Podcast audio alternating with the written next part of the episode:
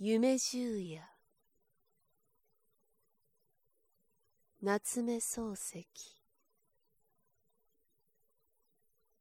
第十夜。翔太郎が女にさらわれてから7日目の晩にふらりと帰ってきて急に熱が出てどっと床についていると言って健さんが知らせに来た。翔太郎は町内一の講談師で至極善良な正直者である。ただ一つの道楽がある。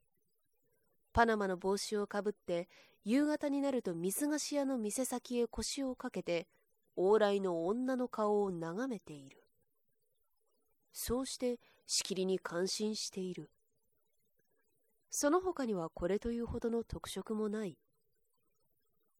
あまり女が通らない時は往来を見ないで水菓子を見ている。水菓子にはいろいろある。水蜜糖やリンゴやビワやバナナをきれいにかごに持ってすぐ土産物に持っていけるように二列に並べてある。翔太郎はこのかごを見てはきれいだと言っている。商売をするなら水菓子屋に限ると言っている。そのくせ自分はパナマの帽子をかぶってブラブラ遊んでいる。この色がいいと言って夏みかんなどを品評することもある。けれどもかつて銭を出して水菓子を買ったことがない。ただでは無論食わない。色ばかり褒めている。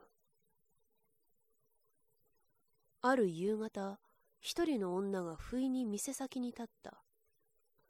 身分のある人と見えて立派な服装をしている。その着物の色がひどく翔太郎の気に入った。その上翔太郎は大変女の顔に感心してしまった。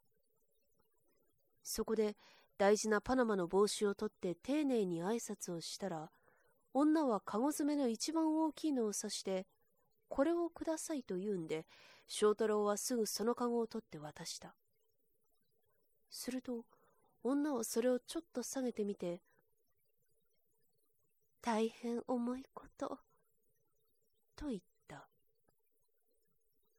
翔太郎は元来暇人の上にすこぶる気さくな男だからではお宅まで持ってまいりましょうと言って女と一緒に水菓子屋を出た。それぎり帰ってこなかった。いかな翔太郎でもあんまりのんきすぎる。棚ごとじゃなかろうと言って、親類や友達が騒ぎ出していると、7日目の晩になってふらりと帰ってきた。そこで大勢寄ってたかって、翔さんどこへ行っていたんだいと聞くと、翔太郎は電車へ乗って山へ行ったんだと答えた。何でもよほど長い電車に違いない。翔太郎の言うところによると、電車を降りるとすぐと腹へ出たそうである。非常に広い腹で、どこを見回しても青い草ばかり生えていた。女と一緒に草の上を歩いていくと、急に霧岸のてっぺんへ出た。その時、女が翔太郎に、ここから飛び込んでごらんなさいと言った。そこを覗いてみると、霧岸は見えるが、そこは見えない。翔太郎はまたパナマの帽子を脱いで再三辞退した。すると女が、もし思い切って飛び込まなければ、豚に舐められますが、ようござんすか？と聞いた。翔太郎は豚と雲右衛門が大嫌いだった。けれども命には変えられないと思って、やっぱり飛び込むのを見合わせていた。ところへ、豚が一匹鼻を鳴らしてきた。翔太郎は仕方なしに持っていた細い貧乏樹のステッキで豚の鼻面をぶった。豚はグーと言いながらころりとひっくり返って霧岸の下へ落ちていった。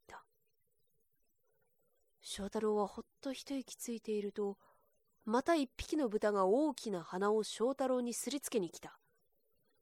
翔太郎はやむを得ず、またステッキを振り上げた。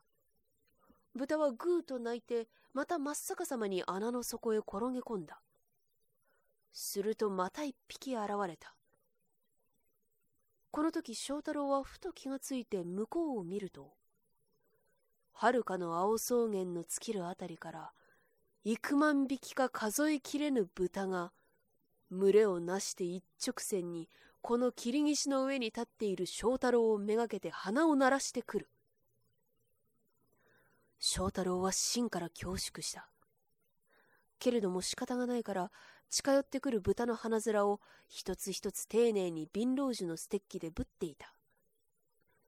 不思議なことにステッキが鼻へ触りさえすれば豚はころりと谷の底へ落ちていく。